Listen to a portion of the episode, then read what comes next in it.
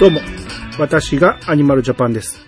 えー今回はプレイステーション界の続編ということで、えーゲストをお呼びしております。まずはピッチカートミルクさんどうぞ。どうも、ピッチカートミルクです。よろしくお願いします。続きまして、コロさんです。どうぞ。どうも、ご無沙汰してます。親バカゲームミュージアム館長のコロです。今日はよろしくお願いします。はい、よろしくお願いします。はい、お願いします。お久しぶりです。はいはい。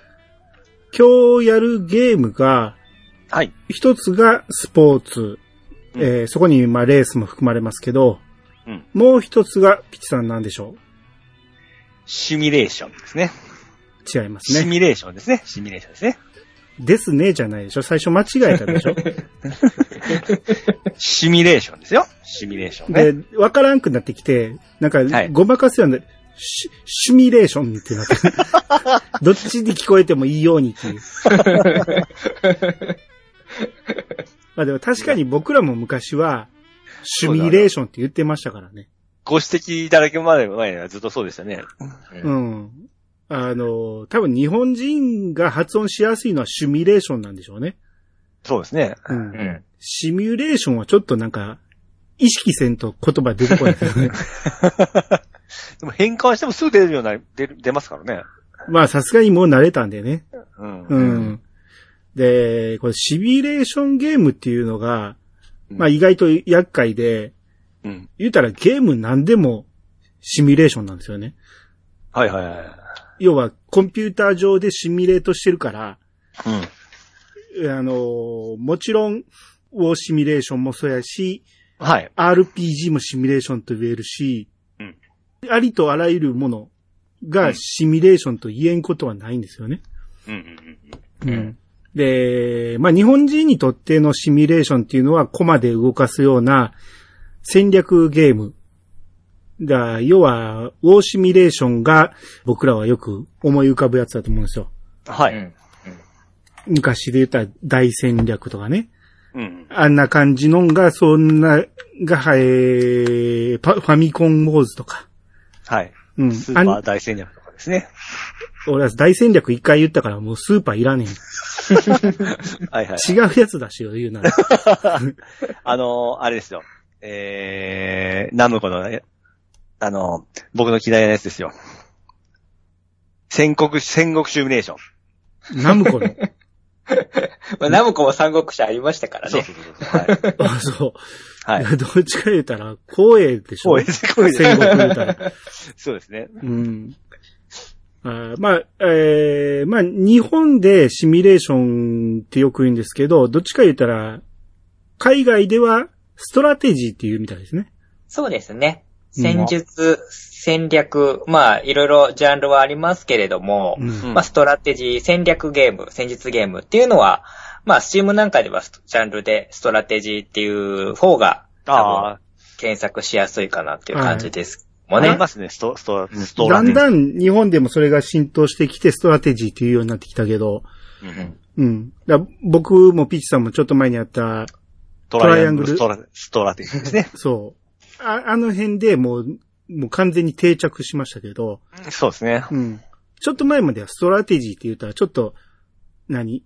あの、意識高い喋り方をするときに使う単語だったんですけど、そうですか。だって、やっぱシミュレーションって言っちゃうじゃないですか。はいはいはい。昔ながらの。ええ。あの、ファイアーエンブレム系みたいな言い方をしてしまいますし、はい。うん。で、どっちか言ったら、欧米では、リアルタイムストラテジーの方が主流みたいですね。そうですね。単性の方がどちらかというと、まあ、小に、小あの、マイナーなブルーになってくるかなっていう感じですかね。みたいですね。うんやっぱ日本人どうしてもあの、RPG が一旦流行ったから、単性の方が馴染みやすいんですけど、うん。だからどっちか言ったらあの、リアルタイムに動いていくのを、どんどん戦略を立てていくっていう。だから、わかりやすくで言ったら、シムシティとかそうですよね。ああ、はいはい。うんそうですね。あれも一種のリアルタイムで動いていくストラテジーなんで、うん。それが、えー、戦場とかね、そういうのになってくると、タワーディフェンスとか、はい。そっち系にもなっていくわけですよね。うんう。うんん。だから、もうひ、一つのくくりとしてシミュレーションって言いますけど、かなり広いんですよね。うん。うん、そうですね。経営シミュレーションもあれば、育成シミュレーションもあるし、ああ、経営もありますね。恋愛コンビニとか。恋愛。もあるし、はいはいはい。うん。まあ、いろんなんがあるんやけど、まあ、今回はいつものレトロゲームファンファン、はい。さんの、えー、分け方で、この辺が怪しい、怪しい分け方あの、毎。回物議を醸すか ソフトが何本も出てくるというね、はい。レトロゲームファーさんですけれども。そうですね。まあ、はい。これもね、あの、人によって判断が変わるところもあるし、うん。うん、あの、今はこう思うけど、後に、あ、やっぱ違うかったなって思い直すところもあるやろうから、この辺をコロコロ入れ替えてはるんでしょうけどね。う。うんん。まあ、その辺は、えー今日もちょこちょこ話出てくると思いますんで。はい。はい。はい。ということで、今日はお二方よろしくお願いします。はい、よろしくお願いします。よろしくお願いします。それでは始めましょう。アニマルジャパンの、イヤサガスー。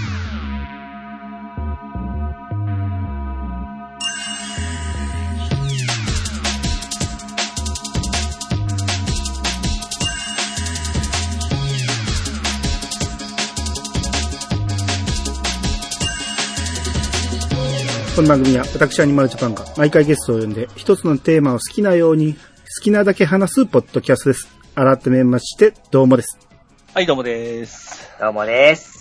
はい。あ、そうですよ。コロさんに了解得るの忘れてましたけど、勝手に僕たちの新しい番組名が、イヤサがスーってなっちゃいました。あの、気がつけば僕のね、うちの次女のスーちゃんのスーと名前が被ってるという、そうそうそう。なんか、なんとも言えない気恥ずかしさをこう、あ、スーになってると思って。ここから150回このまま進みますんで。はい、大丈夫です。はい。はい。えー、ということで、えー今回はね、あのーやっぱやってないゲームの方が圧倒的に多くなっていたんで、一つずつ喋るというのが難しくなったんで、はい。えーそれぞれ、えー皆さんにピックアップしてもらったやつを喋るという形にしていこうと思いますんで、はい。えーまずはシミュレーションゲームからいきあ、たいんですけど、ね。はい。えーまあ、3つってね、一応言ったんやけど、はい。コロさん多分3つに絞りきれてないと思うんで、そうですね。もう、ちょこっとやったやつとか含めると、うん。まあ、全然絞りきれなかったんで、うんもう泣く泣く、光栄も、えー、もう、光栄の歴史ややつは言っても一本とかっていう、そういう絞りを自分に貸して、うん。えーだいぶ絞って、うんえーそれでも3本には絶対無理だったんで、はい。ちょっと泣きを入れて少し優遇してもらおうかなと思ってます。そうですね。あの、それを、えー考慮して一番最初にコロさんから言っていただこうと思いますんで。はい。得得意ステージですからね。はい。はい。えーまず何ページ目でしょうか？そうですね。今回、あのーまあ、RPG の時もそうだったんですけれども、うん。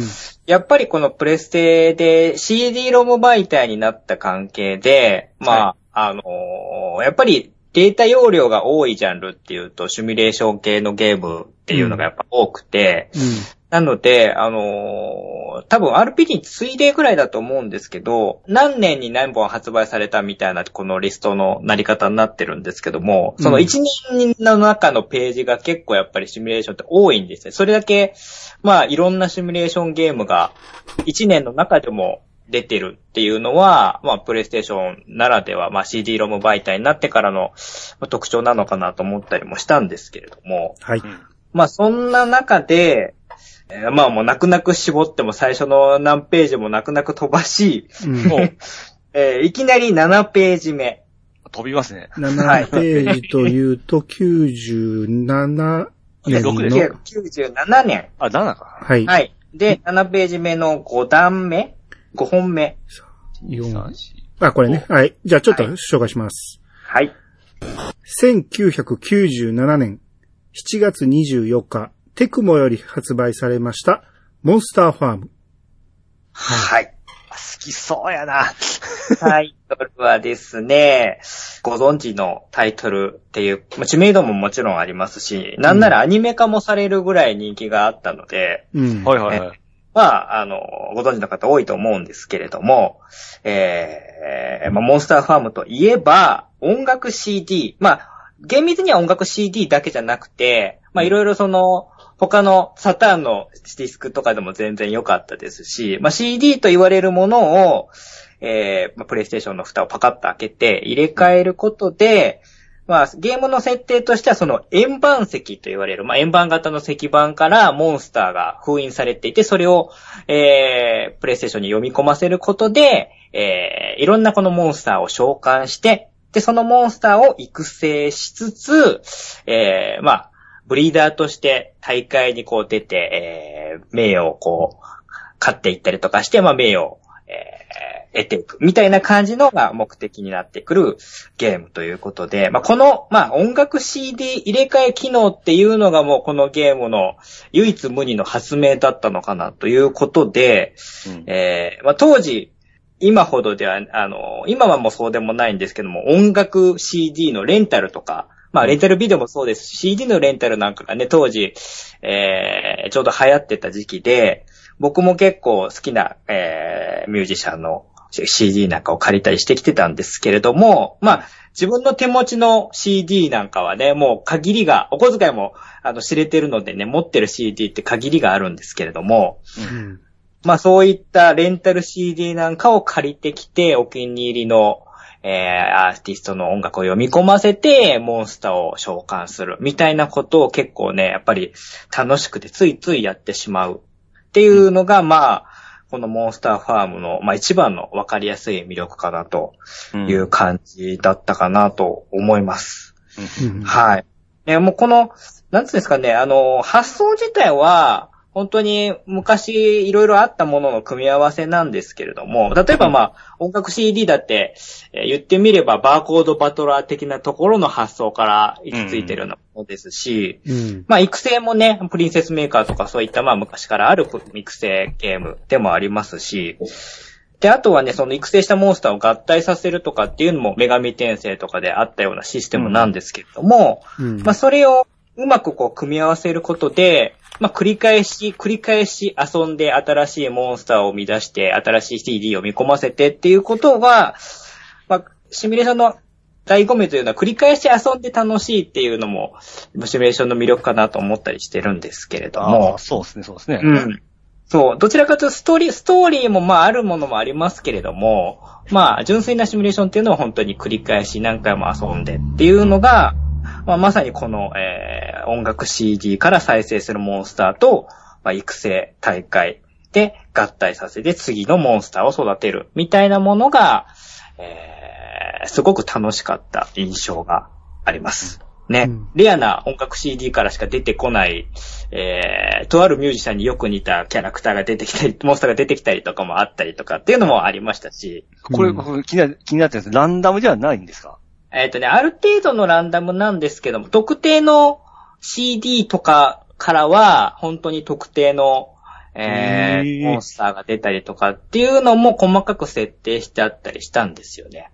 あ、だから、例えば、ビーズの CD からコロさんのところで何かが出てきて、その CD を俺が借りて、俺のところで、あ、同じものが出るんですね、やっぱり。そう、あの、結局同じ CD の、まあちょっと、低い情報とかっていうのもある、わかんないんですけども、例えばその、うんはい、あの、何曲入ってて、そのじ、うん、トータルのそのデータからだと思うんですけれども、うん、決まった CD タイプ、そのタイトルからは同じモンスターは出てきたりするんですけれども、うん、その明らかにこの、例えば、えっ、ー、とね、確かね、えっ、ー、と、爆風スランプだったかなの、なんかこの、アニメの、えっと、主題歌を、確か、あの、爆風スランプさんが担当してたかなんかで、で、それの CD を再生すると、サンプラザっていう、なんか、あの、よく似たモンスターが出てくるとか、そういう設定がなんか、いろんなゲー、例えばゲームの CD とか、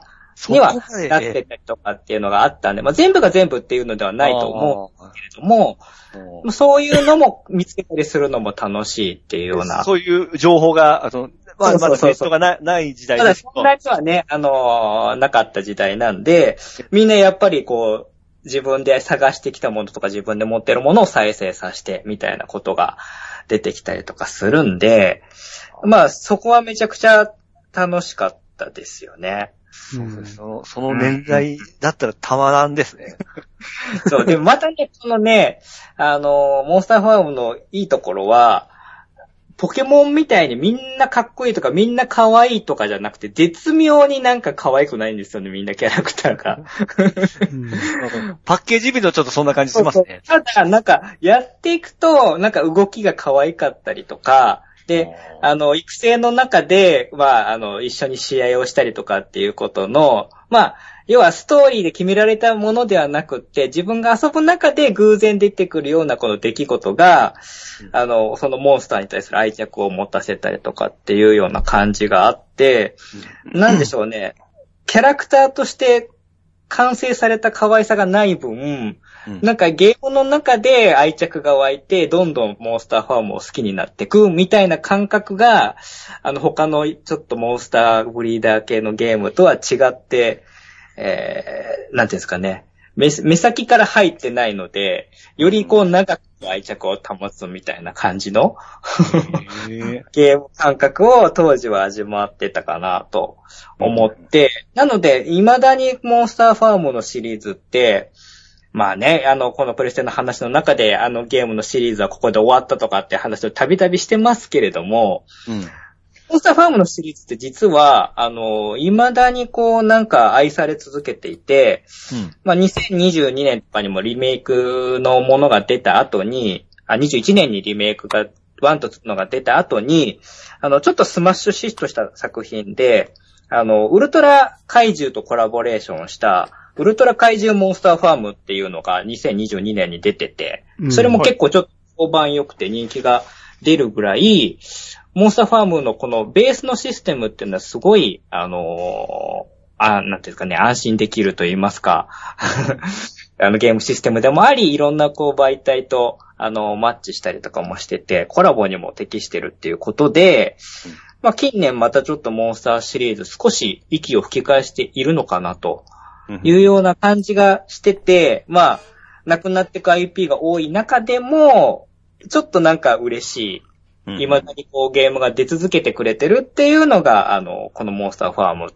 ていうゲームはプレステ時代に出たタイトルとして、まだ、あの、息が残っているので、まあ、今後もちょっと頑張ってほしいなという期待も込めて、えー、まあ、この初代ですね、モンスターファームを、ここでまず取り上げさせていただこうかなと思いました。はいなるほど。はいはいはい。もともとテクモのゲームじゃないですか。はい。で、まあ、テクモが合併して光栄テクモになって、で、最新作のウルトラ怪獣モンスターファームがなぜかバンナムから出てるんですよね。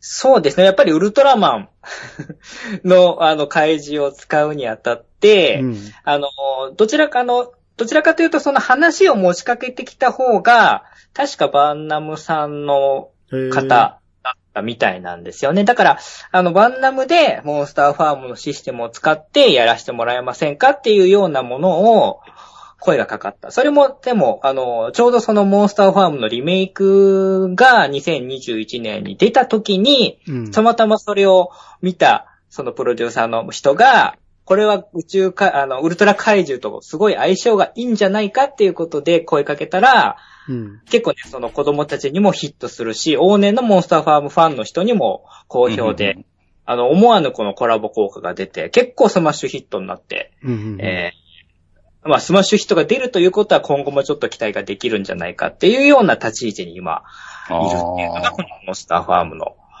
と、今の立ちどころかなという感じですかね。はいや、発想はほんま面白いですね。だからプレイステ2時代とかだったら、要は DVD になるじゃないですか。い。ん？プレステ2時代にもし出出てたら DVD の媒体になるわけですから、まあその CD じゃなくて、まあ仮にアダルト AVD 入れてから、あの、それがあの強くなったりする。まあまあまあまあ、そうすると二重三重に思い入れが出てきちゃって、ちょっと困ったことになりますけれども。そういう、そそういうゲームが出てきても面白いなと思ったんですけど。そうですね。もう今はでもね、CD を入れるんじゃなくって、あの、検索で、まあ音楽楽曲とかをこう、あの、独自のデータベースの中からタイトルで検索して、で、えー、モンスターを再生するみたいな感じで、まあ時代に合わせて、えー変わってはきてるんですけれども、はいはいはい。この CD を入れて再生するっていうのは、この当時のこのゲームでしか味わえなかった、えー、当時の思い出の一つではあるので、うんまあ、ちょっとね、えー、せっかくなので取り上げたいなっていう感じのタイトルでした。はい。なるほどはい。はい。1997年7月17日、アスキーより発売されました、ダービースタリオン。うん。うん。はい。これ私ですけど、まあ、ダビスタはこれまで何回か喋ってまして、うんうん。あのーまあ、繰り返しになるんで同じこと言わないですけど、うん。要は、スーファミで一回ブレイクしてるんですよね、ダビスタっていうのがね。はいはい。えーかなりのファンをゲットして、で、えーきダビスタ94とか96とか、そんなのが出てたんやけど、プレステに、えー来て、サブタイトルを全部抜きにして、もう一からダービースタリオンで始めるっていうね。ああ、かっこいいじゃないですか。はい。まあ、一から、えーやるんですけど、まあ、内容は全く今までと一緒ですよ。ただ、やっぱりね、データ量がちゃうしね、うん。うん。まあ、対戦とかもね、しやすくなったんで、ものすごいブレイクしたんですよ。ほえー、いわゆるメディアミックスがね、すごい盛んに行われて、う。うん。もう、ダビスタ専門雑誌、ダビスタマガジンいうのが出たりね。おー。うん。だから、そ、それまでこの競馬雑誌にダビスタの特集があったり、はいはいはもうダビスタのページが見たいために競馬の雑誌買う人とかおったり、うんい。。もうダビスタでハマったから競馬場行って競馬に、えーハマるみたいな人もいっぱいおった、そんな時代だったんです。それぐらい競馬が流行ってた時代だったんですよね。うんうん。だその波に乗って、この作品が、えー国内累計売上が、えー173万、えー7800万本っていう、あ、7800本っていうね、めちゃ売れてますね。シリーズ最多なんですよ、ここがね。うん。うん。だから、ノリに乗ってた時で、僕も、それまでは対戦とか全然してなかったんやけど、こっから、あの、メモリーカードを持ち寄れば、うん。うん。結構簡単に対戦ができるようになって、うん。みんなで盛り持ち寄ってやろうぜと。うん。で、まあ僕も結構な、長いことやってたから、もう、配合の仕方とかも分かって、配合っていうか、あのーどういう血統で、どういうテクニック使えばいい馬生まれるかとかも分かってきてから、うん。僕の牧場の中の最強の馬を持っていったわけですよ。うん。うん。で、みんな持ち寄って、走り出すわけですよ。だ多分10頭ぐらい集めてやったんですけど、うん。始まったら、まあ、普通に真ん中から始まってずーっと真ん中のまま、ゴール。あれ、遅くもなければ早くもないっていう。すっげえがっかりした記憶があって。あ、みんなもっと考えてるんやと思って。そうですよね。もう本当に、やり込む人というか、もう、うんあの、単純にやり込みだけじゃなくって、本当血統がどうとか、うんどう配合してどう育ててみたいな感じとかっていうのが、もう本当に知識もこうないとできないみたいなゲームだから、そうそうそう。知識プラス、同じことを繰り返して、奇跡的な爆発 力のある馬が生まれるまでやる、やらんとあかんんですよね。うんうんうんうん恥ずかし、恥ずかしかったじゃないですか。恥ずかしかった。しかも、大学の後輩たちが集まってやるっていうから、俺も呼ばれて、よっしゃ、先輩のええとこ見せたろう思っていたのに、みんながちょっと気遣って、あ、いいわっすね、とか言って。すげえ恥ずかしい思いをしたっていう、えーそんなソフトですわ。はい。これ、ちなみに CM は、えー当時人気あった佐藤珠緒が出演してましたね。おー。はい。まあ。か、金かかってんのか知らんけど。まあ、とにかく、えー、大ブームを起こした、えー、絶頂期のダビスタでした。はいはいはい。そうですね。ちょうどこのぐらいの時期に、あのー似たような競馬系のゲームが結構たくさん集中してそう、そう出ましたね。出ました、出ました。そう、だから、ダービースタリオンは、まあ、そのヒットで、で、うん多分、ウィニングポストとか、声の、ウィニングポストもこのぐらい。あと、レース系で、ギャロップレーサーとか、はい。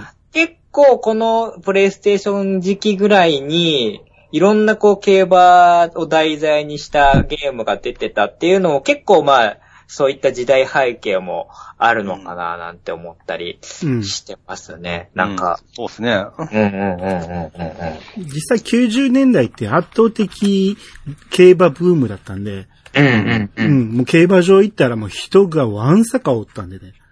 ほ うん。それぐらい競馬っていうものが一般的に受け入れられてた時代だった。はいはいはいは割と有名な馬の名前はみんな知ってましたもんね、普通にね。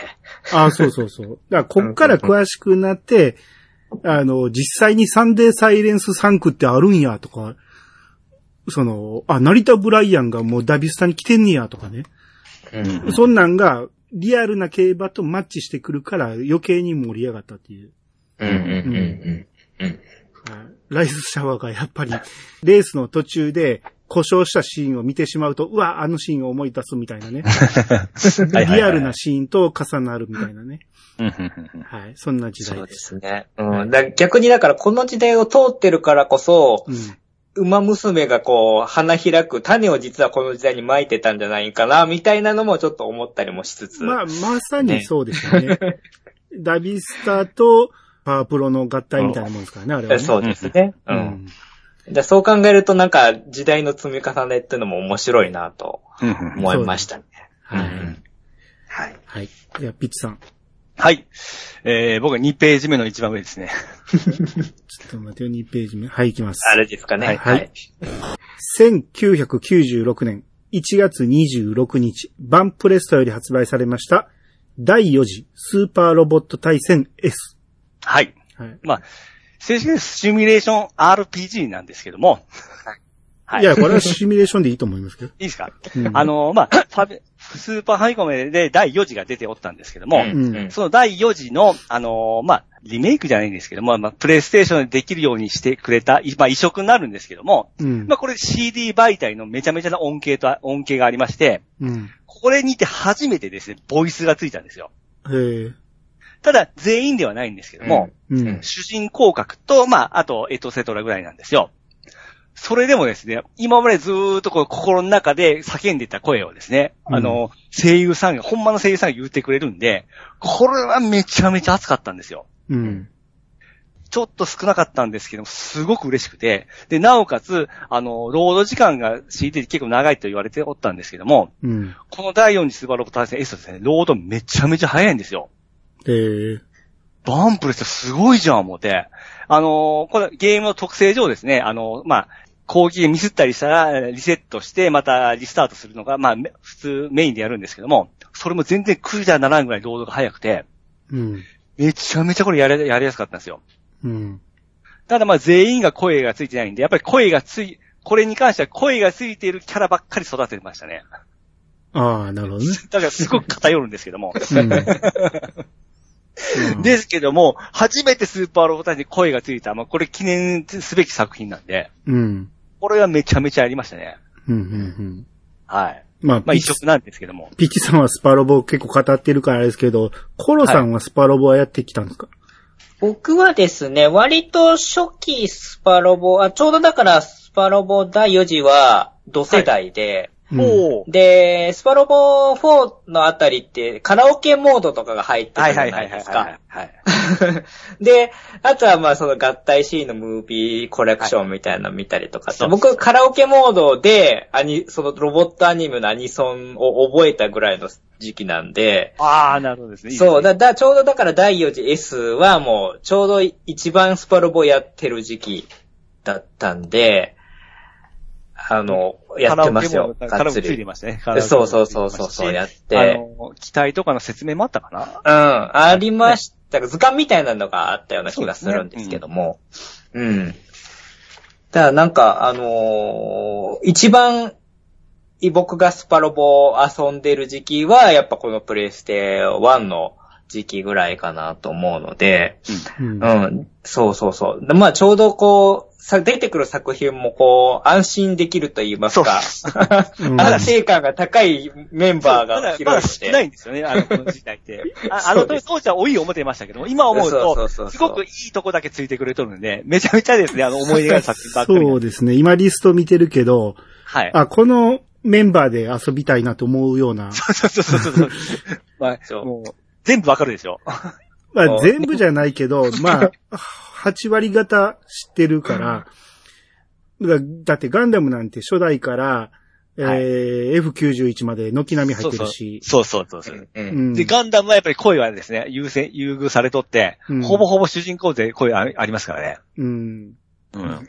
でスーパーロボット勢も、マジンガーからグレンダイザー、ゲッターロボ、その辺が、そうです、そうです。もう軒並み入ってる感じやし。はい。うんうんいや、僕もテンション上がるラインナップですよ、これはね。うん。神明無双みたいな感じになって。あ ーなるほあ、ど。これも神明、あ、これ神明みたいな感じが、あの、リアルでこう感じたのは、やっぱこのぐらいですよね。そう同じ声優さんが何作被るんだ、みたいな感じがね。はいはいはいました。これでほんまいい作品ですよ。多分、プレイステーション、多分、は初期ぐらいに出たんですよね、た多分。早い時期にですよね。うんはい。だからもうこればっかりでしたね、プレステ、つ初代プレステは私。そうですね。だから、もうスパロボは、プレステ時代は、こう、ロードとの戦いみたいな感じがあるので、この、次のやつって、それはま、ま、後の話を。これはめちゃめちゃ早いんですよ、ロード。これはまだ良かったんですよね。うんうんうんうんはいなるほど。1998年8月27日、エニックスより発売されました、アストロ農家。はい。はい。これは、あの、僕のこのプレイステーションゲームの中でもかなり、あの、上位に、えーつけてくる大好きな作品なんですけれども、うん。まあ。エニックスがまず出してるっていう、ね、結構この時期のエニックスいろいろこう、いろんなジャンルのゲーム出してたりとかもしてて、その中でもかなり特殊なところになるんですけれども、まあ、このアストロ農家っていうカタカナで書かれたタイトルなんですけれども、えーまあプレイヤーは宇宙に小惑星に不時着した、えー農家、要は SF プラス農家なんですけれども、うん。宇宙で農業をやりましょうよっていうゲームなんですね。うんはい。で、SF プラス、えー農家っていう組み合わせがすごく良くてですね、うん。あのーなんでしょう、あの、最新技術を駆使して、のんびりゆったりした農業の世界、田舎をこう演出してるっていうような、なんていうか、ギャップがすごく良くてですね、あの、宇宙船とか出てくるのに、あの、登場してくるキャラクターは、なんか麦わら帽子をもじったような宇宙服を着てたりとかですね。あと、なんか、日本昔話に出てくるような、なんか、あわらぶき屋根みたいな建物のとこで農業をしてたりとかですね。なんかそういう緩急がついた世界観がすごく素敵でですね。うんあの、おなんでしょう、デザインとしてすごくいいんだけど、だいい意味でゆる、ゆるくてのんびりなキャラクターデザインっていうのもすごく良くて、で、うん。プレイヤーはそのまあ、えー、辺境の惑星に住んで、えー宇宙の農家、アストロ農家として、まあ、宇宙野菜コンクールという、えーこれもなんかい、壮大なんだかしょぼいんだかわかんないような大会の、えーまあ、コンクールで優秀を収める野菜を作るっていうのが目標になってくるゲームになります。うん。でまあ、このゲームの、まあ、あの、面白いところいくつかあるんですけれども、まあ、一つはその野菜を作るっていうことなんですけれども、まあ、普通野菜とか食べ物って、えーまあ、えー品質が良くなれば良くなるほど高評価になるっていうのがまあ普通だと思うんですけれども、うん。このゲーム、まあ野菜にいろいろな属性っていうものがついてまして、例えば重さだとか大きさだとか、えー色とか、あとは、まあいろいろ、えー音色とか、まあちょっと野菜にないような属性みたいなのもいくつかもあって、で、それが、えープラスの属性になるかマイナスの属性になるかで、また名称が、野菜の名称が変わっていくんですね。うん。で、このゲームの面白いところは、まあ、プラスになればなるほどいいっていうわけでもなくて、コンクールのとある、えー大会では、えーとにかく邪悪な、あのーマイナスに特化した野菜を募集しますよ、みたいな、えー大会があったりとかして、うん、で、ひ要はひどい人間が食べれたようなもんじゃない野菜を作れば作るほど、実はそういう野菜も高く売れたりとかですね。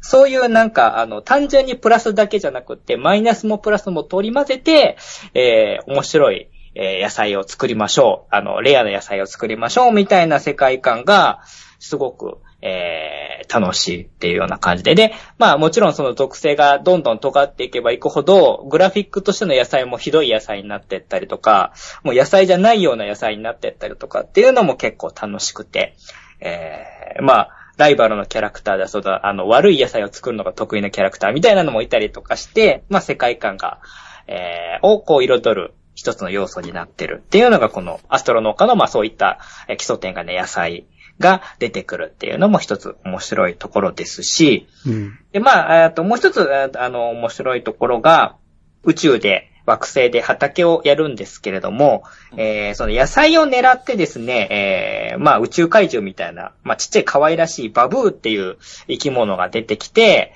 えー、畑の自分の野菜を食べていってしまうっていう、まあ、えー、災害イベントみたいなものが時々起きるんですけれども、えー、そのバブーンをですね、えー、要は自分の畑に入れないように、えー、まあ、自分の敷地の中にトラップをいろいろ仕掛けるんですけれども、そのトラップがなんか結構いい意味で緩くて、えー、扇風機だとか、えー、落とし穴だとか、なんか子供のおもちゃみたいな感じのトラップを組み合わせて、えー、落とし穴に落として撃退するとか、扇風機で風を起こして吹き飛ばして撃退するみたいなことをこう組み合わせて、えー、まあ、すごい緩い、えー、国名感、かげろうみたいな感じの、ゆるい、可愛らしいトラップバトルで撃退していくっていうような感じなんですけれども、まあ、このゲームの、まあ、面白いところは、えー、まあ、ちょっと生物学っぽい感じで、例えば、まあ、ピチカートさんがやるとしたら、はい、まあ、手っ取り早くめんどくさいから、とりあえず、あのー、落とし穴ばっかり設置しときましょう、みたいな感じでやるとするじゃないですか。はい。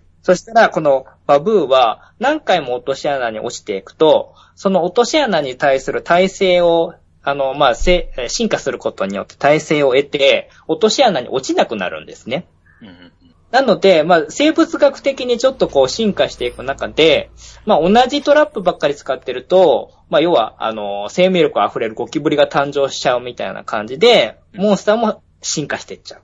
みたいな感じなので、まあ、うまくこの、えー、トラップを組み替えたりしながら撃退していくと、えー、長く、まあ、畑を守ることができるみたいな、そういったちょっとその、野菜を守るっていう部分でも、まあ、別口で面白い、えー、ゲームモードが入ってたりとかして、うん、まあ、その、あのー、バブーも進化していくといろんな、あの、キャラクターグラフィックになったりとかするんで、まあ、なんか、なんだか憎めない敵が野菜を狙って襲ってくるんだけど、まあ、あの、喧嘩にもならないぐらいの緩さで撃退しつつっていう全体的なこの、あの、世界観の緩さみたいなのが、このアストロ農家の魅力かなとも思っていて、で、まあそんな、あの、SF ゆるい農家の世界で、ひたすら野菜を作っていく。で、時々ファンレターなんかをもらったりしながら遊んでいくっていうような、えー、まあ、他になかなか類を見ない、えー、いい、のんびり遊べるゲームかなと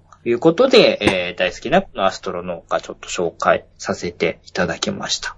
はい。はい。まあ、名作としてよく名前は聞きますからね、これは。うん、うん、うん。そうだ。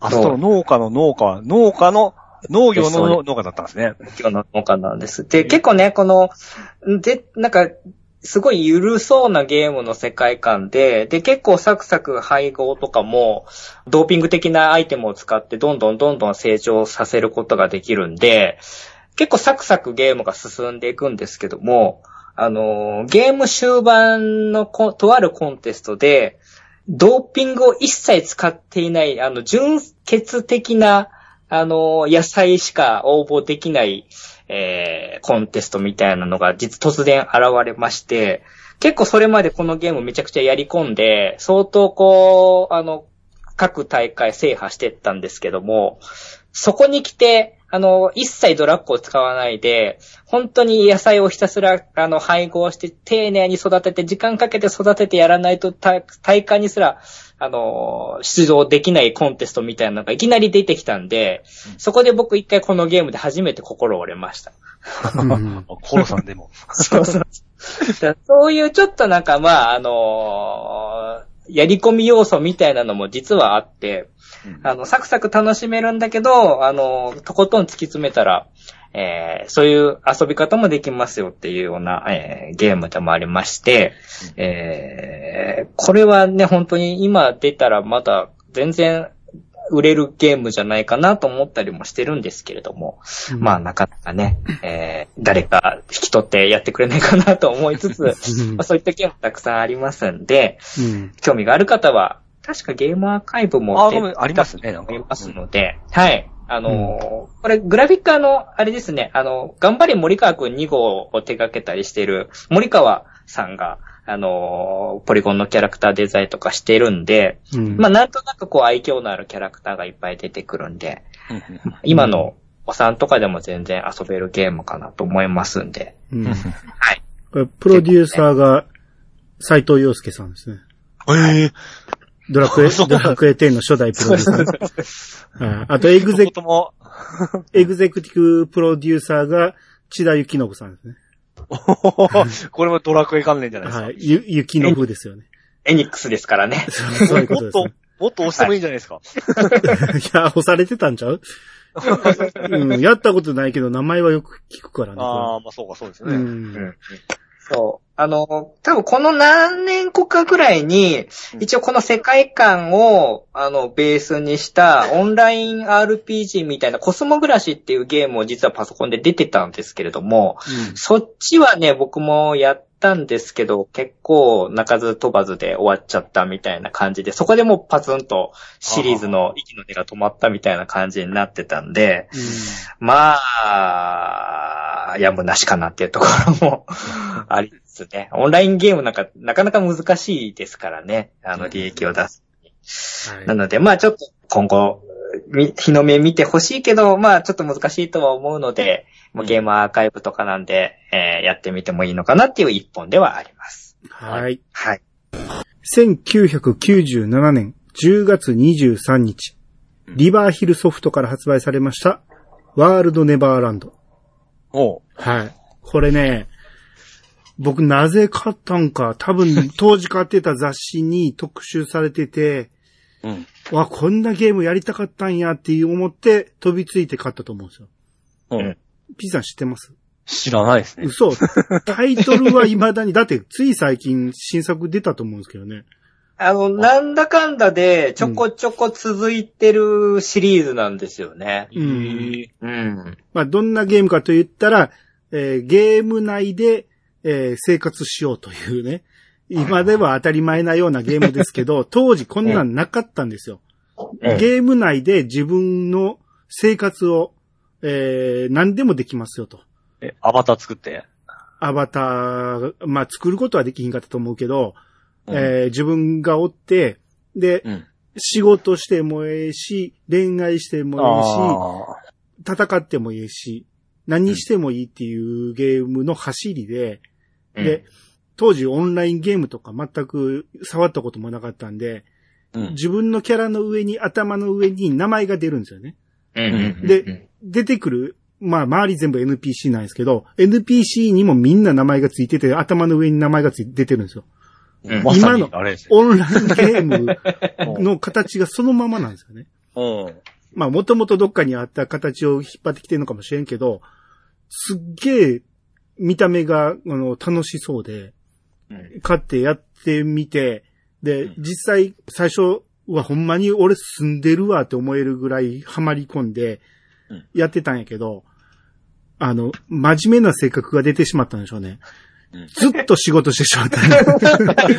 わかります。ずーっと労働、単純労働をずーっとやっちゃうんですよね。そう。なんか、やらなあかんって思ってしまうんですよね。僕もこの頃働いてるから。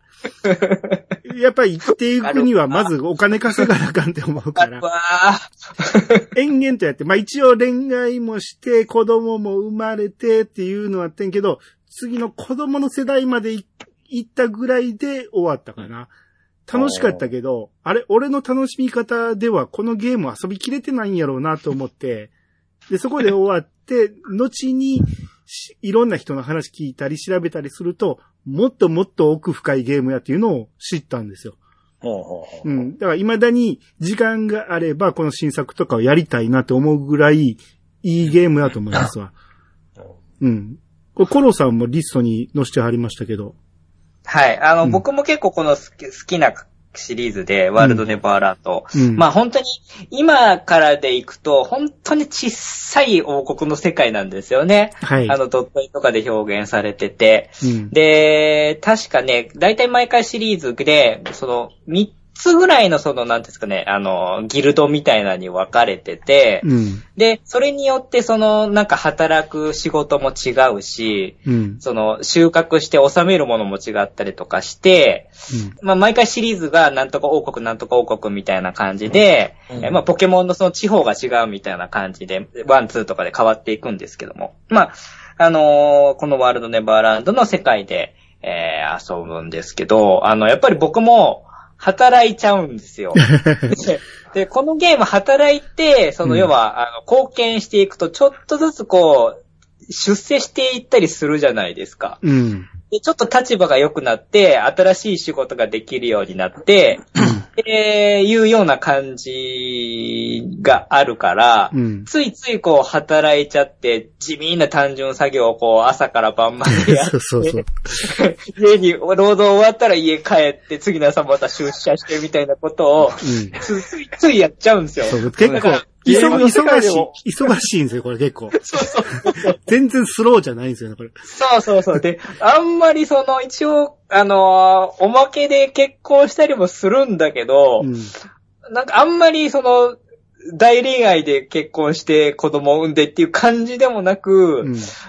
やっぱ働くのがなんか楽しくなっちゃって、うん。で、気がついたら、な、何やってんだろう、僕みたいなことに なってしまうっていうパターンに陥りがちだったんですよ。逆逆に無茶もやろうまでできるわけですか？そのわ、悪いこととか。いや、そんなに、そういう、そういうのは自由そこまでね、めちゃくちゃ、例えば、あの、人殺したりとか、そういう感じっていうことではないんですけど、うん。うん。うん、まあ、仕事サボったりとか、そういう感じの悪 悪さですよね、多分ね。で、サボっても別に怒られなかったような気もしますし、うん。うん、で、ね、恋愛つってもそんなになんか恋愛シミュレーションゲームほどドラマティックな展開があるわけでもなく、うん。ま待ち合わせてデートして、えなんかプレゼントして帰ってきて終わり、みたいな感じの、まあ仕方がないんですけれども、うん。だったりもしたんで、なんかその恋愛やるよりは仕事やるとか、なんかその強さを強くしてみたいな、で、しかも、あの、強くするのもずっとその鍛え続けてないと能力が上がっていかないみたいな、確かちょっとシビアな調整だったはずなんで、うん。ね、一回休んで二日、え一回は鍛えて二日休んだら全然先進めないみたいな感じの ゲームでもあったんで、うん。なんかついついこう、ひたすら働働き続けたり、鍛え続けたり、みたいなことの方が、優先順位としては高かったなと。そうそうそう。だから、あのー仕事をメインで考えてるから、その、うん恋愛で、その、何、この子気に入ったとかじゃなくて、たまたま出会った。そうなんか、なんか知らんけど、なんか誘われたし、デートしてみようかな、みたいな感じで、流れでなんか、そのまま、あ、この子と結婚しちゃった、みたいな感じになるんやけど、あの、今回動画見てたら、そこに主眼を置いて、とにかくいろんな子を見て、いろんなパラメータ見て、この子の、えー、子供を作ろうとかいうのを、えー、もう、声ま、かけまくっていろんな人に。で、その厳選して、あ、この子可愛いし、この子にしようとか言って、な、この子にも声かけられたとか、こう恋愛目線で進めていくと違うゲームになってるんやなと思って、そ、もう、その動画見てたら全然働かないんですよね。ちょこっと、もう時間余ったからちょっと納品しとこうみたいな、そんな程度でしか働かへんくて、それでもちゃんと生活できてるんですよ。で、やっぱ真面目にやりすぎると、まあ、秋が来るゲームかもしれんけど、そういういろんな楽しみ方したらいろんな答えが返ってくるゲームなんやなとは思いましたね。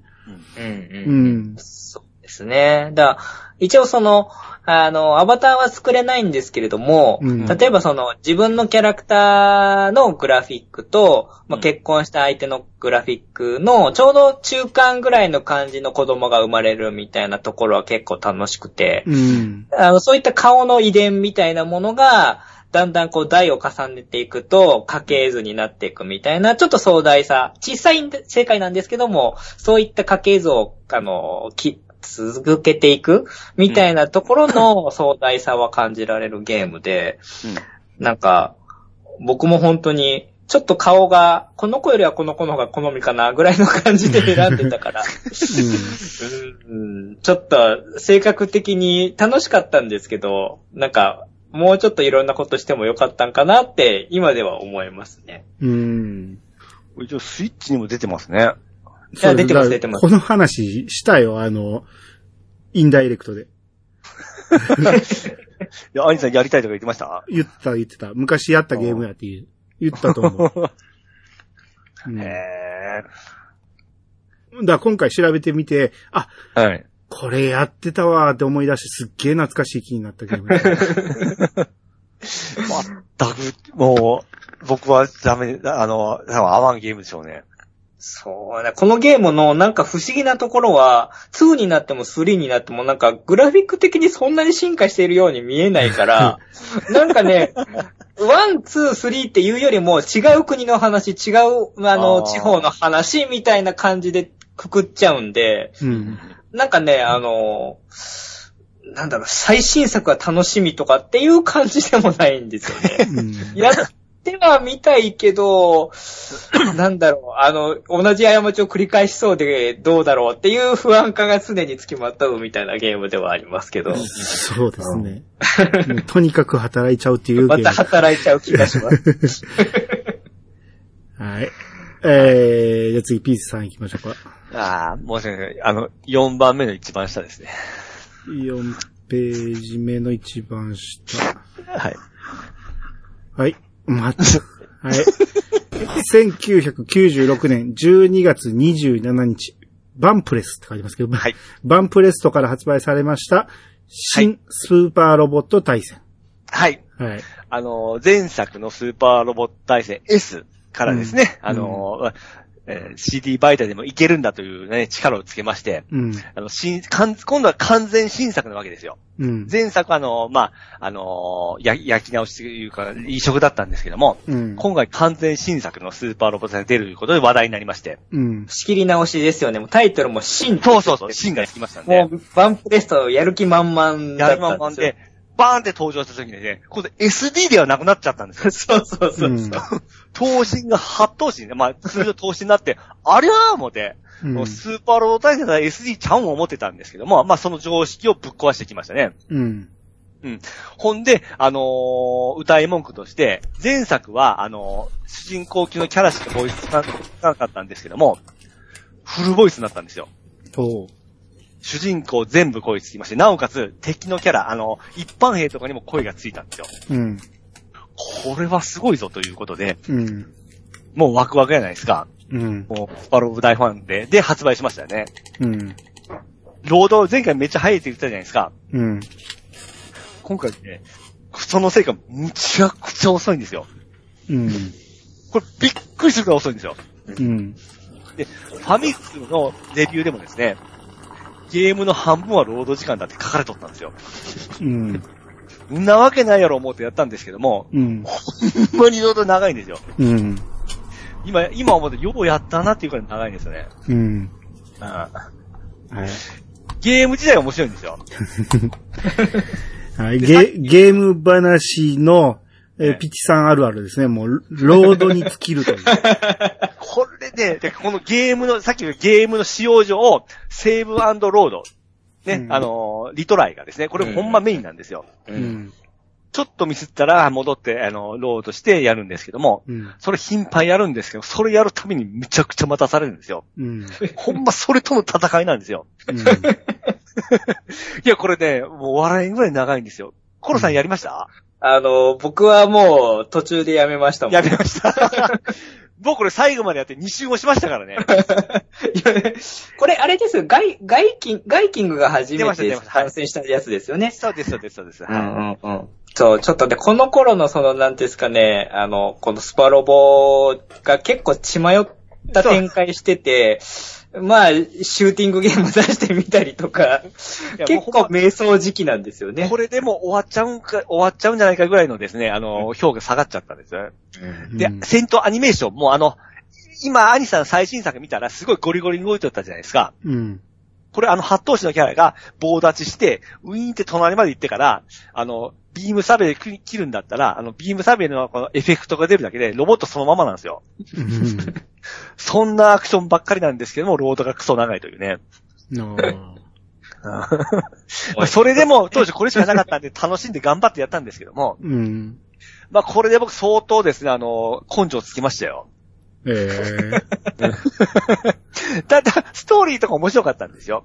うん。で、なおかつ僕の好きなあの、ダンクーガう。うんん。の、あの、戦闘の、えー戦闘シーンの曲がですね、これ、愛よファラウェイが初めてここで実装されたんですよ。はい。これ僕の大好きな歌でですね、なぜか、あのー今まで終わりの歌が、その、使われようたんですけども、ここで初めてオープニング愛のファラウェイが使われ出して、すごくこれ嬉しかったですね。うん。うん。そんなもんかな。次行きましょで、発売日ね、発売聞いてください。これ12月27日ですよ。う。うん。もうね、お忙しい年末に出し上がるわけですよ。正月ずーっとこれやってましたけどね。見越して、もうね、年末の子供たちのお年玉を見越して27日に出したわけですから。すごいですよね、今27出すって、ほんと。まあ今は考えられない時期ですけどね。僕あの時はすごい時間があったから、まあすごいできたんですけど、今は絶対できないですね。はいただこれなぜか知らないんですけど、その、えー、アーカイブもないですし、今やろう思って結構大変なんですよ。うん。あ、あと、BGM です。引っ張るね。もうええやろ。も 次行こう。うはい。えー、1998年9月23日、アクセラーより発売されました、ザ・ゲームメーカー。売れ売れ100万本ゲットだぜ。はい。はい。えー、こちらね、あの、パッと見タイトル聞いても、パッケージ見ても、まあ、シンプル1000とか、そんな感じのゲームはいはいはいはいはい。ような感じ。まあ、確かに類似作品が出てるんです。シンプル1000シリーズって似たようなの出てるんですけれども、うん。えーっと、このゲームはですね、まあ、あのー過去に出てたゲーム批評っていう雑誌でも結構取り上げられて、えー、面白いよっていうようなのも出るぐらい、結構口コミで評価の高いゲームになっております。で、えーっと、まあ、シミュレーションゲームってあんまりストーリーシナリオラインとかって、シミュレーション RPG とかじゃない限りは、あんま重視されない作りになってるんですけれども、このゲームは、まあ、あの、ゲームメーカーっていうぐらいなんで、まあ、ゲーム、まあ、好きな人が立ち上げた、本当に新しいゲームの会社を立ち上げて、まあ、その運営をこう、会社を大きくしていく。で、100万本売れるようなヒット作を、えー作っていくっていうような感じの目的のゲームになってくるんですけれども、これが結構ね、まあ、ゲームの、あの、システムも面白いんですけれども、結構このシナリオが、あの、良くてですね。っていうのも、このゲーム、まあ、そのゲームの、まあ、ちょうどこの90年代の時って結構いろんなこの有名なゲームクリエイターと呼ばれる人たちが次々とと登場してヒット作を出していってるような時代なんで、うん。まあ皆さんが知ってるような、えー有名な方がたくさん出てくるんですけれども、その、まあ有名なゲーム業界の有名人を元ネタにしたような、ちょっと明らかに悪意がこもったような、癖のあるキャラクターが結構たくさん登場してきまして、で、そのキャラクターと一緒に仕事ができる。要はその、スタッフ候補の中の一人がこの人です、みたいな、えー、キャラクターがたくさん出てくるんですね。で、ゲーム好きな人が見ると、あ、この人は、あの超有名タイトルの人トメーカーの、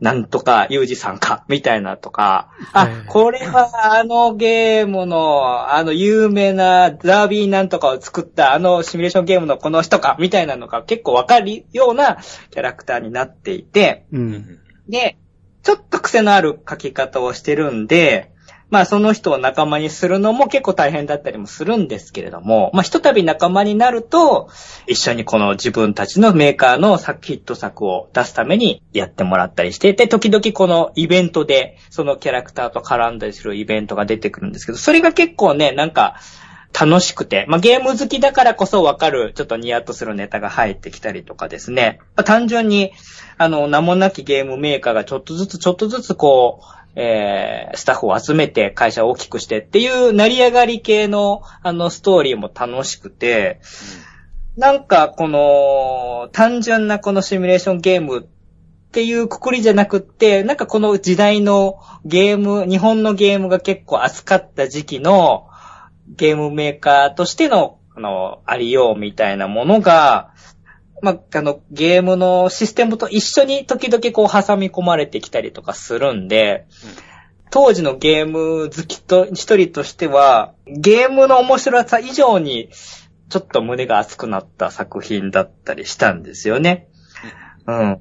で、あとはこのちょっとビジネスゲームメーカーで働いてる感じの結構用語とかが結構たくさん出てきて、例えばまあ、その、実際ゲームの中で使用書っていう、まあ書類の束なんですけれども、を、あの、企画会議で企画して、どういうジャンルのゲームを作って、みたいなのを会議して、で、使用書っていうものをプレイヤーの主人公がまとめて、で、えー例えば、えーシナリオだったらシナリオ担当のスタッフのところにその使用書を持っていくみたいな、物理的に持ってったりとかするんですけれども、そういった、まあ、使用書っていう、まあ、用語だったりとか、あとは納期、3ヶ月後に発売しますよ、みたいなものが、あの、明確に出てたりとかして、まあ、単純にその、ビジネスマンとして納期は守らなきゃいけないよね、みたいなところとかですね。あとは、まあ、その、ゲームを開発するにしても、あの、例えば、グラフィック作る担当の人には、グラフィックのソフトみたいなものをこう差し入れしてあげたりとか、あとはコーヒーをこう気配りで差し入れしてあげたりとかっていうような、まあ、ちょっとしたそのビジネスの人との人のかあの絡み合いの、えー、コツみたいなものとかですね。そういったものがなんかゲームの中に落とし込まれてたりとかもしてて、ちょっと背伸びして、えー自分も、あの、そういったゲーム会社の一人になって働いてるみたいな感じが疑似体験できたので、ゲームメーカーで働いてみたいなとか、ゲーム屋さんで働いてみたいなって思ってた自分が遊ぶのは、すごく楽しい、あの、バーチャルゲームメーカー労働体験みたいなことが、あの、楽しみながらできたので、えーなんかちょっと今までのね、シミュレーションゲームとは毛色が違う気持ちで遊ぶことができた、なんか不思議なゲームだったなということで、うん。あの、まあ、ちょっとあんまり知名度全然ないソフトなんですけども、うんえーこのザ・ゲームメーカー売れ売れ100万本ゲットだぜってこのタイトルももう全然売れなさそうじゃないですか。なんですけれども、この意外とこのゲーム好きの人が遊ぶと、いろいろこう胸に来るものがあるんじゃないかなという。もう今もちょっと亡くなってるそのゲームクリエイターの人とか、まあ、いろいろ事情が逮捕されちゃったりしてる人とかうんも、あの、元ネタキャラとして出てきたりとかしてるんで、うんはい。うん。それもなんかいい塩梅で楽しい。今遊ぶとまたなんかちょっと思うところがあるゲームかなと思って、ちょっとここで紹介させていただきました。なるほど。はい。はい。うん。はい。これ面白そうですね、これね。うんうん。1998年6月18日、あ、同じく、アクセラから発売されました、コンビネーションプロサッカー、J リーグの監督になって世界を目指せ。はい。ここんなんやってたんですね。れ、やってましたね。なぜ買ったんでしょうね、僕。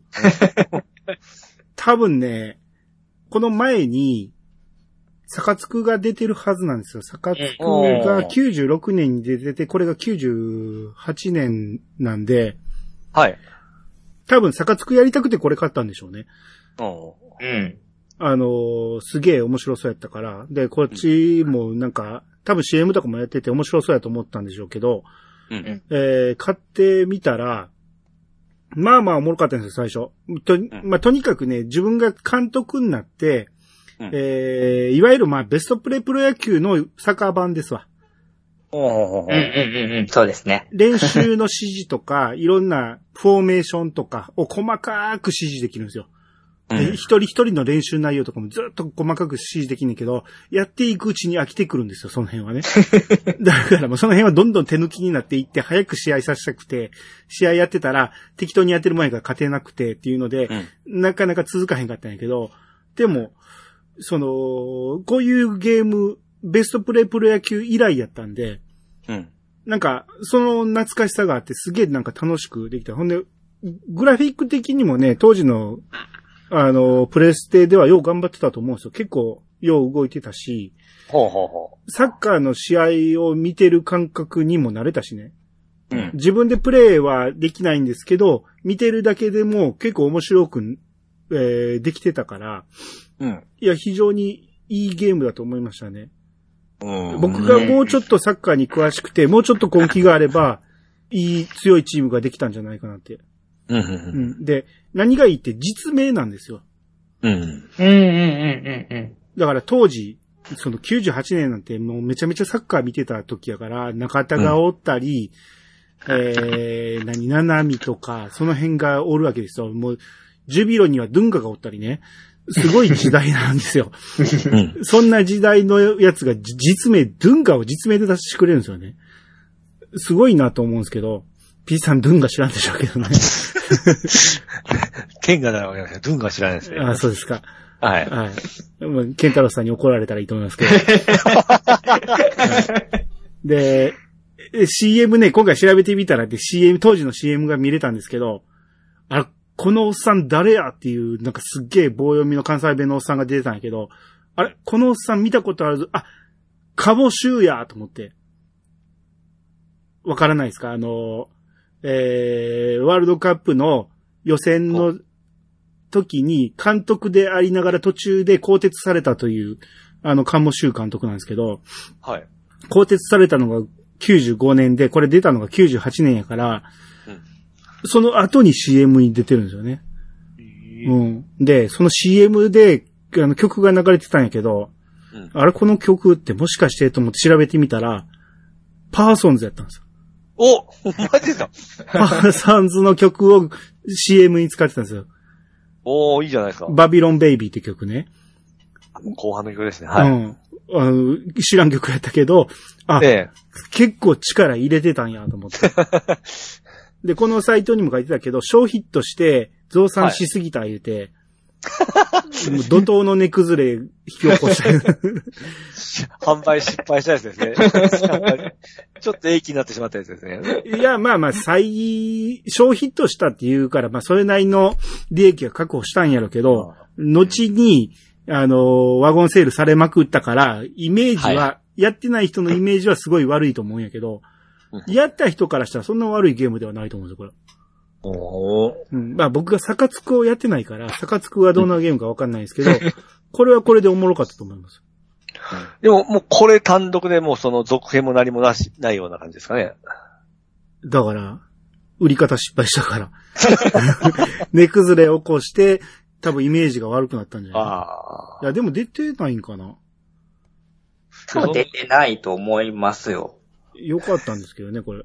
うん。うんこれは今その、このサイト、えー、レトロゲームファンのレビュー見ると、うん。ある程度強くなると新人選手で現在マガジン連載中のシュートに登場する選手を自分のチームに入れることができるって書いてますけど、そうそうそんなそう。そんなんがあったらしいですね。僕は全くし、全く知らなかったですけど。そんなとこまでいかないですからね。ああーだから、ココラボしてたんでしょうね、シュートのうん。うんうんうんうんあの人たちが出てくるんでしょう。うんはい。えー、これを思い出してすげえ懐かしくなりました。あはい。じゃあ次、ピース。はい。僕もうないんですよ。あ、じゃあ、あのー、ちょっと反則で言うとあるんですけども、多分これ言っちゃうと怒られちゃうと思うんでやめときますわ。はい。じゃあ、ここから、コロさん、気の済むまで。わかりました。あ、あアニさんも玉切れですか？はい、玉切れです。まあでも、ちょっとね、あの、あんまり甘えすぎてもいけないんで。まあ、えーもう、もう一本ありますんで。はい。はい。ちょっとじゃあ、し絞りつつ、あの、言いたい分だけちょっと言ってきますけれども。うん。で、じゃあ、えーっと、今回の、えー、公営枠ですね。はいはい。出た。ですけれども、えー、あえてこっちをし、こっちにします。えー2000年1月27日、光栄より発売されました、That's QT。はい。はい。まさかの歴史系じゃないゲーム、もうびっくりしました。はい。はい。で、多分ね、ちょうどこの1999年あたりかな ?98 年か99年あたりで、漢字の光栄からカタカナのコーエーになってる頃だと思うんですよね。はいはいはいはい。多分。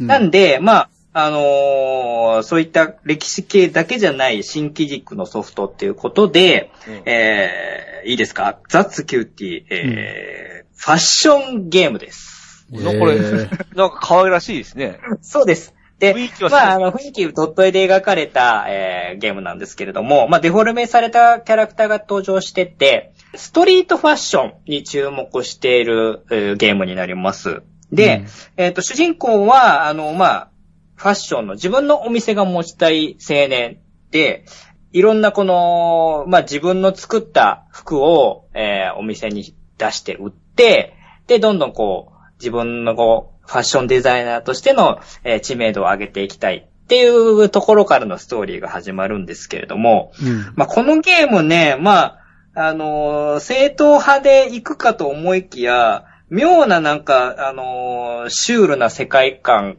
が組み込まれていて、結構登場してくるキャラクターの言動が結構、死に滅裂だったりするところもあったりとかするんですよね。だ自分のおじさんがなんかウサギの着ぐるみを着てたりとかですね。なんかあの、ライバルのファッションデザイナーになんか和服を着たちょっと変なお兄さんが出てきたりとかですね。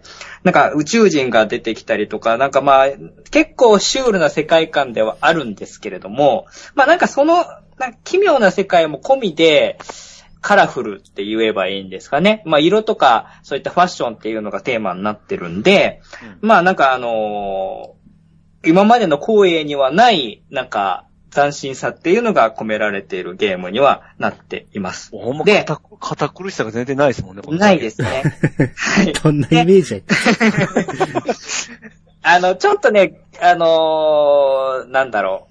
ぎ斬新すぎてとか、シュールすぎて、あの、飲み込みづらいところがあるかもしれないんですけれども、結構、まあ、あ音楽とかもテクノ系の BGM が、あの、はい、使われてたりとかもありますし、あの、お店に流す BGM をこう選んでかけたりとかっていうとこもできたりとかして、結構、なんか、あの、変なんだけど、ちゃんと抑えるところは抑えてるっていうようなゲームで、で、面白いのは、このゲーム、まあ、あの、小さい街の中をこう、もちろん自分のお店がある街なんですけれども、あの、基本みんな最初は、あの、キューピーちゃんみたいな形で、あの、シンプルな無色の服しか着てない街の人がいるんですけれども、うん。そのお店で売れていく人気の商品をみんな流行で着ていくんで、うん。そうすると自分のお店の商品を、が流行ると、みんなそれを着てくれるんで、うんあ、今俺の時代が来てるぞ、みたいなのがもう見た目でわかるんですね。だ今この街の最先端は俺が流行語作ってるぜ、みたいなことが実感として味わえるのが、まあ面白いっていうのと、あと、そのストーリー、あストリートをこう自分で散策して、まあ、あの街の人に話しかけたりする中で、まあ、いろいろ会話をするんですけれども、その中で、あのキーワード、例えば赤いとか、えー長袖どとか、あの、あったかいとか、そういったなんかイメージになるようなキーワードなんかをこうキャッチしたりとかですね。あとは色、さっきも言いました赤とか青とかの会話の中での言葉のキーワードをキャッチして、で、そこからインスピレーションを得て自分のキーワードの組み合わせで新しい服を生み出していくみたいな感じのシステムなので、ちゃんとこの街中を歩いて人と話しかけたりっていうことにも意味があって、で、その中で出てきたキーワードを組み合わせて、えーえーこれとこれの組み合わせで、例えば、えータートルネックの服が作れるようになるとか、丈の短いズボンが作れるようになるとか、帽子もこういう形のができるよとかっていうのがそのキーワードの組み合わせで生まれていくので、まあその街の中で、街の住人の一人として、えー、流行を作っていくっていうことが、えー、楽しいゲームになっています。はいめっちゃレベル5集がしますけどね。いや、でもね、レベル5には出せない奇妙さだと思う。あうん あの、あそこまでなんか、あのーメディアミックスをしようとも思ってない、なんか雑に尖ってるところが、まあ、この作品の魅力でもあるんですけれども、っていうところもありながら、僕が一番このゲーム好きなところは、自分のお店を、あのーちゃんと自分のレイアウトができたりするんですけれども、うん。で、自分のお店なんで、まあ普通はお店オーナーとかでこうふん取り返ったりしてればいいんですけれども、まあこのゲーム最初はあのフリーマーケットからスタートとかするので、まあ基本商品の補充とか、えーレジ打ちとかっていうのを、まあ最初は自分一人でやっていかなきゃいけないんですね。で、その時に、あの、レジ打ちすると、すごい小気味いい音で、レジのチャリーンっていう音が鳴るんですよ。で、それがすごく、あの、心地よくて、もう率先してバイトを雇うんですけど、バイトよりも自分がひたすらレジ打ちをしてしまうとか、そういうなんか、あの、ファッションデザイナーとは別のところで、お店を回すっていうのが、あの、地味に楽しくて、えー商品がなくなってる棚に、あの、バイトよりも率先して商品補充したりするので、自分のバイトが一向に育たないっていう弊害を持ちながらも、なんかついつい、あの、お店働いちゃう、えさっきのワールドネバーランドじゃないですけれども、労働に勤しんでしまうゲームの中でも、っていう性格が、えーちょっと出てきてまして、うん。まあそういうお店経営も楽しいし、お店のこのレイアウトとかを考えたりもできるし、お店の BGM も選べるし、で、街の流行も広告打ったりとか、モデルに依頼して、えー出てもらって、えー流行を作っていくとかっていう、そういったあの切り口の、まあ今までの公営にはなかった、そうですね。えーまあどういう客層を狙ってたのかっていうのも全く僕にもわからなかったんですけれども、でもなんかあの妙に心に記憶に残る作品ということで、買ってしまって、なんか一回売るんだけどまた購入してしまってっていうのを3回ぐらい繰り返して、なおかつ、後に DS 版も出たやつも買ってしまうっていう、なんか変な、もういいかなと思って手放すんだけど、なんかなかなか離れてくれない、この謎の、 That's QT っていうタイトルに僕はなんか未だにこう翻弄されてるっていう、うん不思議な縁のあるゲームなので、うんはい。まあ、もし興味のある方は、えー今は DS 版が一番そうですね。手出しやすいかなっていう感じではあるので、アパレル経営シミュレーションみたいな感じですかね。そう、でもね、経営シミュレーションまで重くないんですよ。もう本当にフリーマーケットで自分のお店出したイエーイみたいな感じのところで 終わってくれるので、あの、気軽にお店体験できるっていう意味ではすごくちょうどいいゲームなのかなと。あんまりシミュレーションシミュレーションしすぎてない気軽に遊べるゲームっていうので、なんか僕も売ったり買ったりしてんのかなっていう気はしますね。うん今までのほんま光栄のイメージがガラッと変わりますよ、これ。全くあの今までの声にない。硬派な光栄ファンはちょっと、ドギモに浮かれたんじゃないですか。別にここにね、歴史系のコラボキャラが出てくるとか、そんなこと一切ないですからね。なナンパになりやがってみたいな。アルファベットで Q と T なんですよね。そうでだからす。QT って言ってまいりますけど、ええ多分 QT なんでしょうね。そうですねうん。可愛いの QT を Q と T で持ち合わせ。あー QT ハニーの QT なんでしょうね。はい。なるほど、なるほど。ううん。ザッツ QT っていうことです、それ可愛いですね。そういうことです。それ、あれ。はい。すごいふわっとしたタイトルですね。はい。はい。えっ、と、あとちょっと紹介しときたかったのが、うん。えーあえての、先ほどまでね、バンプレスト、バンプレストって出てましたけれども、うん。バンプレストの戦国ものということで、うん。えー26ページの9段目ですね。はい。えー2001年5月31日、バンプレストから出てます、うん戦国無限っていうですね、超硬派なゲームも実はバンプレストは出してて、なおかつこれが渋い面白みのある、えー歴史ゲーム好きの中では結構口コミで評価が高いという、うん。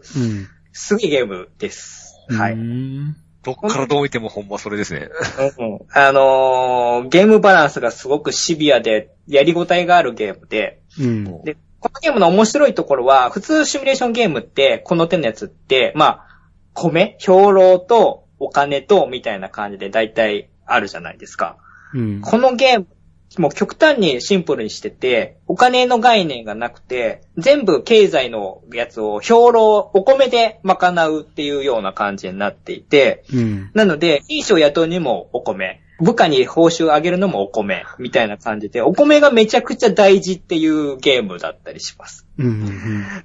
あとは、そのキャラクターのパラメーターが、光栄高と97、96とかのこの1の違いがどうだこうだとかっていう、あの、結構シビアな数値の付け方だったりするんですけど、このゲーム結構ざっくりしてて、うん。A, B, C, D, E とかっていう、アルファベットでざっくり分けてくれてるんで、うんなんかその、この武将とこの武将どっちが強いみたいな、あのー終わりのない議論をしなくて済むっていうのも、すごい、あのーフラットな感じで、なかなかいい。で、グラフィックの武将も渋い感じに仕上がってるので、なかなかこれあのーバンプレストが作ったとは思えないような、さっきの QT じゃないです、雑 QT じゃないですけども、バンプレストにもこんなゲームが作れるんかっていうような感じの驚きがあった、えー、戦国無限はというタイトルになります。ちょっとマイナーなゲームなんですけれども、はいえーよかったわ。はいはい。いただきたいのと、はい。ちょっと、これ最後一本ですね。はいこれ、あの、僕が、実はまだ一回もプレイしてなくって、このゲームやっておけばよかったなっていう枠。うん。ずっと心にこう、やっておけばよかったなって、ずっと思、思ったまままだ未だにできてないゲームっていうので、うん。えーえー1998年7月16日、ソニーコンピューターエンターテインメントから発売された、蒼天の白き神の蔵、グレートピークっていうですね、うん。えー登山シミュレーションゲームです。へえ。めちゃくちゃ渋いゲームです。大人向けの。おうはい。で、要はまあ、そのエベレストとかっていうようなめちゃくちゃ高い世界級の、あの、登るのも困難で、えー、油断したら命を落としてしまうようなうんうん。山に挑む、えー、まあ、登山チームを隊長となって、えー、登山する計画から立てて、えーコース取りから、何から、アタックするタイミングから天候を見て、みたいなものを見ながら、リアルにやっていく。で、油断すると、メンバーが、また一人、また一人、死んでいくという、シビアなゲームなんですけれども、うん。これを大人になった今なら楽しめるんじゃないんかなってずっと思いながら、未だに手出せてない。はなんで考え、当時考えたんですか？当時はね、あまりにも題材が渋すぎた。であの、画面見てもらうと、もうめちゃくちゃその天候のグラフが出てきたりとか、文字がブワーっと出てきたりとか、もう僕が日頃遊んでいる歴史シミュレーションの画面の比じゃないぐらい数字がいっぱい出てきたりとかするんですよ。うん。うん。で、天候を見て、食料を見て、体調、メンバーの体調を見て、あ、今ダメだ、戻ろうみたいなことをやっていかなきゃいけない。もう前に前に進めないっていうのがもう登山の、まあ、醍醐味ではあるんですけれども、そういう苦しい、苦しい、苦しい、やったーみたいなゲームなので、ちょっとね、あの、生半可な覚悟じゃ、覚悟じゃできないんじゃないかなと。いうような作品なんで、未だにちょっと手つけられてないんですけれども、やった人からのコメントはめちゃくちゃ高評価なんですよね。うん。これは、誰かに激推しされんとちょっと手出せないね。面白いと思うんだけども、うん。今一つ、あの、未知の世界なんで、うん。渋いっすね、ほんま。これは、パケ買いはできひんわ、なかなか しかもね、全部このキャラクターとかも実写の、あの、人の写真使ってるんで、その死んだりするのがめちゃくちゃリアルだっていう話なんですよね。れ。うん。そうですね。自分が無茶したばっかりに、仲間のメンバーが二人死にましたみたいな、体調としても一番辛いじゃないですか。うん。そういうのもあるんで、ちょっとね、もうそろそろ40超えたんだから遊んでもいいのかなっていう風な格好で、ちょっといつかはやってみたいかなっていう、まあそういうちょっと珍しい枠のゲームということで、まあ、蒼天の白き神の蔵。えはーもしやったことがある人がリスナーだぜひちょっと教えていただきたいっていうのもありで、ちょっと紹介させていただきました。はあ。い。なるほど。はいはい。はい。いいですね。っていうことで、えー、シミュレーションは、とりあえずここで中始めということにしたいと思います。はい。はい